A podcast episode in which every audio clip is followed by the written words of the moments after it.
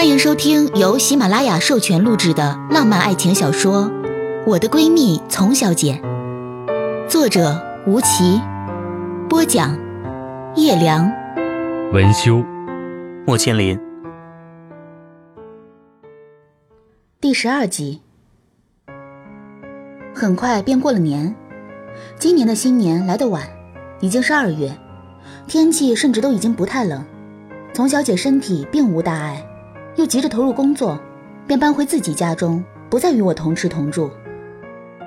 过年前，我外出在环球金融中心看见丛小姐，她穿着黑色尖头高跟鞋、灰色呢大衣，围着一条湖蓝色大围巾，一手拎着爱马仕开利包，另一只手把文件递给秘书，笑眯眯地跟对面的一个中年男人说话。我一看她的神态，就知道工作完成的不错。他边说话边用手往耳后别长发，我看见他的左手上换了一只戒指，下眼睑上不知道是长睫毛的阴影，还是睡眠不足的暗色。没有上前打招呼。我与丛小姐都不爱谈论工作，不过我相信，即便她不接受家族生意，只做一个普通的职员，也能做到很好。新年时去丛家拜访，面对丛妈妈的拷问，我老实交代了与金简正在恋爱。从妈妈倒是一听就乐，问道：“金家可是与宋濂家住同排别墅的？”我点点头。从妈妈笑道：“ 金家不错，我跟你叔叔之前跟他家父母认识的，后来工作环境变了，交往也就少了。我记得金简父亲很是严格，是个暴脾气呢。”说完，悄悄用嘴努力一下丛小姐坐着的方向，问了我一句：“她还没动静呢。”我摇摇头，不敢多说。丛妈妈倒是笑了：“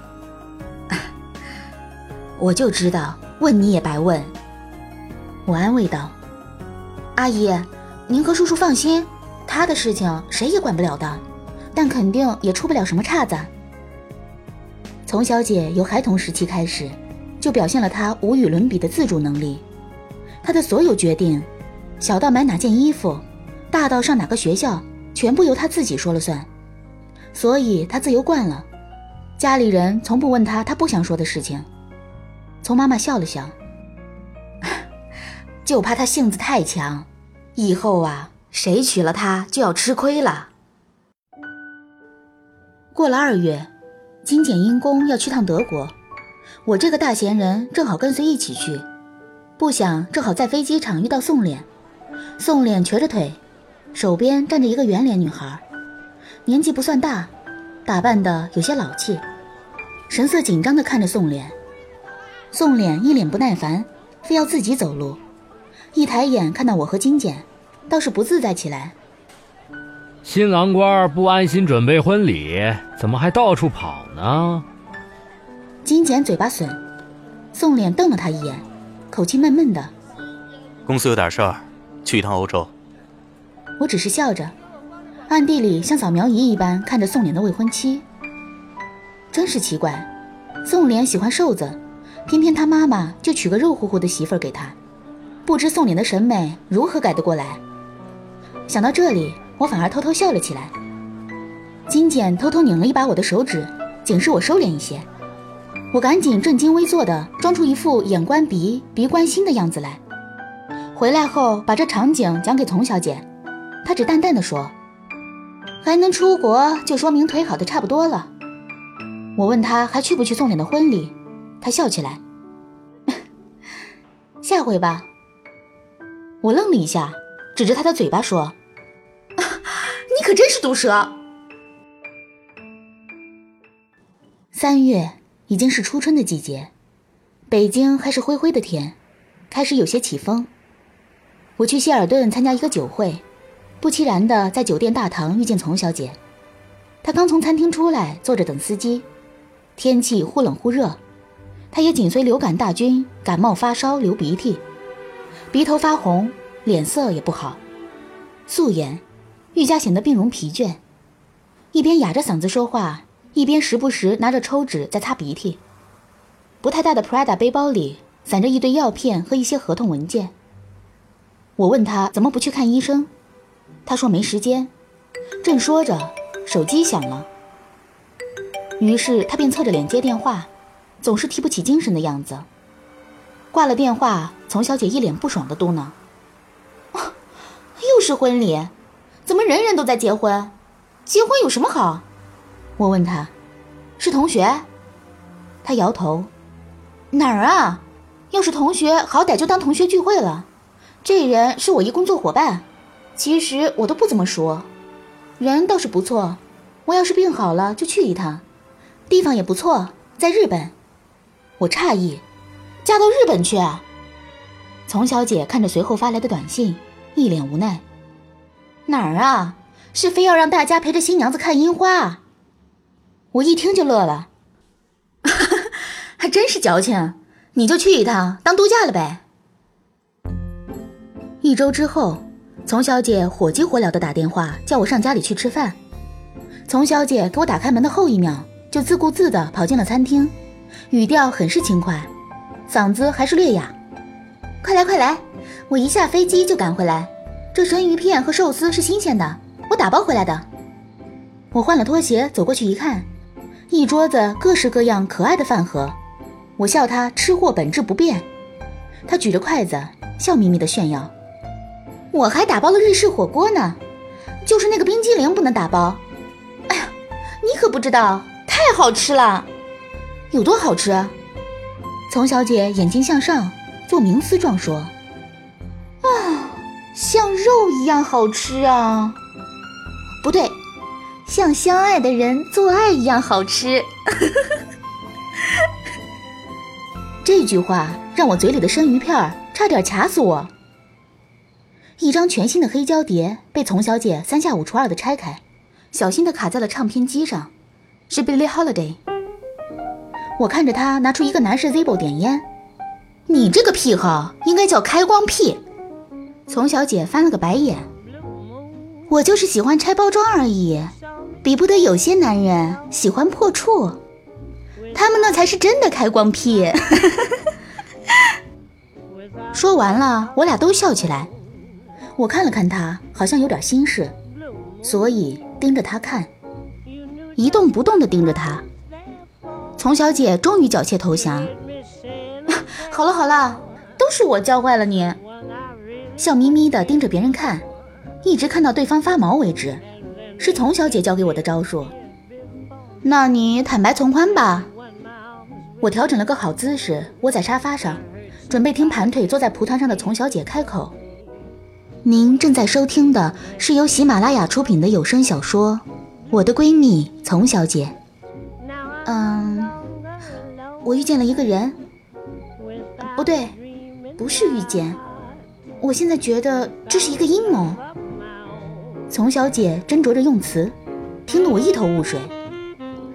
这样吧，你还记得我大学时候有一次跟宋濂吵架，我跳车跑了吗？我恍然大悟，天呀，不会是……对，是他。丛小姐很无奈的摊手。打死我，我也想不到会再次遇到这个人。最让我丢脸的是，我完全不记得他的样子，而且又没有留下任何个人信息。我半天说不出话来，这简直是太神奇了。丛小姐闭上嘴，让我消化，站起来续了杯玄米茶，让我尝尝。我喝了口茶，按照自己的想象推理，难道是你们在婚礼上相遇了？不对。你说是阴谋，那肯定之前他就认出了你。到底是什么时候？丛小姐低头想了想，说：“嗯，其实我也不知道他到底是什么时候认出我的。我只知道这次婚礼会邀请我，完全是因为他。”听到这里，我才想起为何当时我听到丛小姐要去参加婚礼，会有种奇怪的感觉。请人去参加自己的婚礼。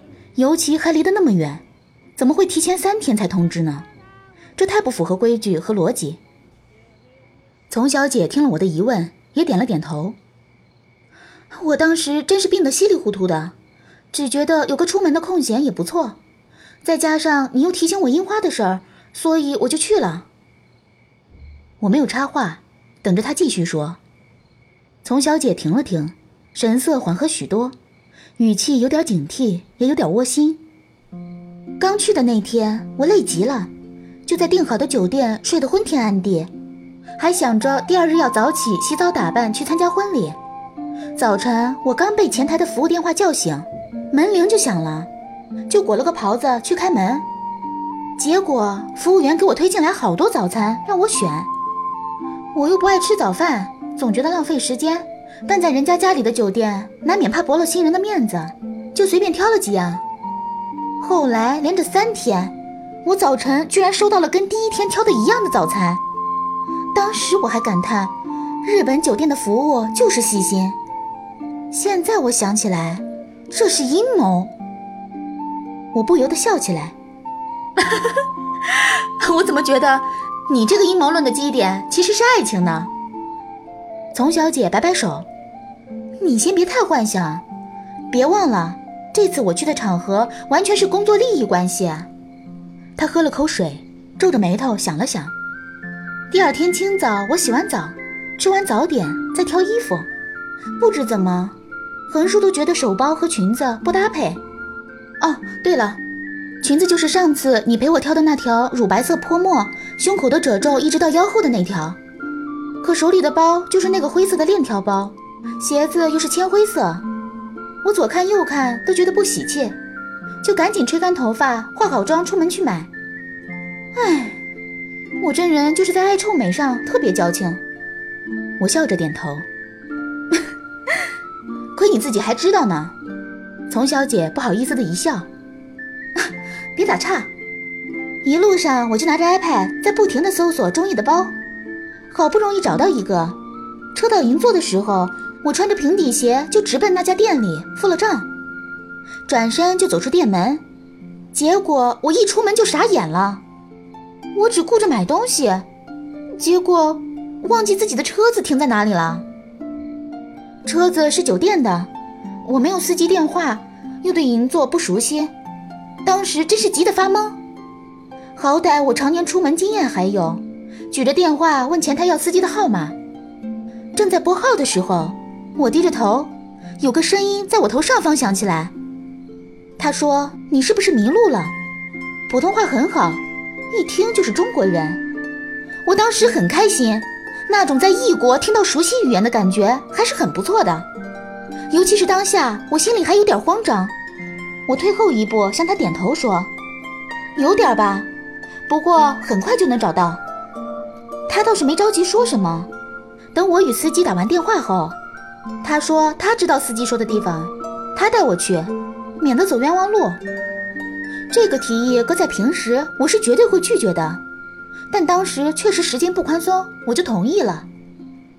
他大概三十岁，穿着正装。是深灰色的西装和黑色暗格纹衬衣，伸手帮我拿购物袋的时候，我看到他的衬衣有灰蓝色的袖扣。当时我还想，这人可真是矫情。路程不远，大概走了十分钟吧。他没有问我要电话，也没有问我的名字之类的。我倒是觉得很好，异国他乡的，我还真不想沾惹麻烦。丛小姐的怕麻烦可真是出了名。我笑她。你这是标准的女汉子思路。丛小姐听了我的打趣，倒是很认可，点点头。分开的时候，她很礼貌地递给我购物袋，说再见。我当下倒是对她很有好感，跟她客气地说谢谢，然后就上车去了婚礼的酒店。婚礼很漂亮，我买的手包好多人夸呢。丛小姐忍不住自夸，仰着脸得意极了。我说。哎你是跑题大王，快接着说。丛小姐斜我一眼。你是八卦大王好吗？真是的。典礼结束后，大家都在餐厅里吃东西。我吃了一会儿，觉得来来回回应付人很累，就偷溜出去看樱花。草地上还不是夏天那种丰盈的草，我也不敢脱鞋子走，就坐在坡上的小长廊里歇着。结果我就看到一个人向我走过来。就是带我找车子的人，他笑眯眯的跟我打招呼，我当时还觉着可真巧，现在看，肯定是阴谋。丛小姐有点气急败坏，我们坐在一起寒暄了几句，知道都是参加同一个婚礼。不知怎么，越聊越发现，其实工作上有好多交集。他在美国留学六年，回国后也是接管家族生意。不过我跟他倒不是同行。我打断丛小姐，我听到这里也没觉得这是阴谋啊，既无利益瓜葛，也没有不轨举动。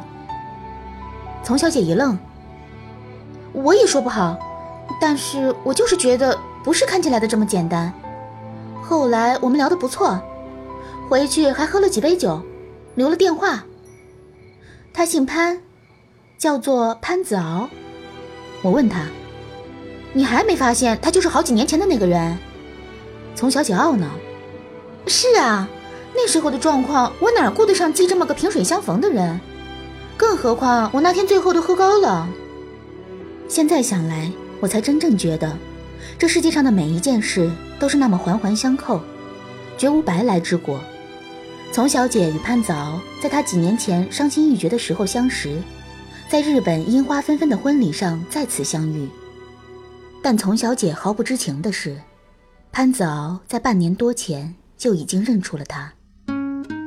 感谢收听由喜马拉雅出品的有声小说《我的闺蜜丛小姐》，作者吴奇。播讲：叶良，文修，莫千灵。就只能这样了，既然决定了，我唯一能说的是祝你快乐。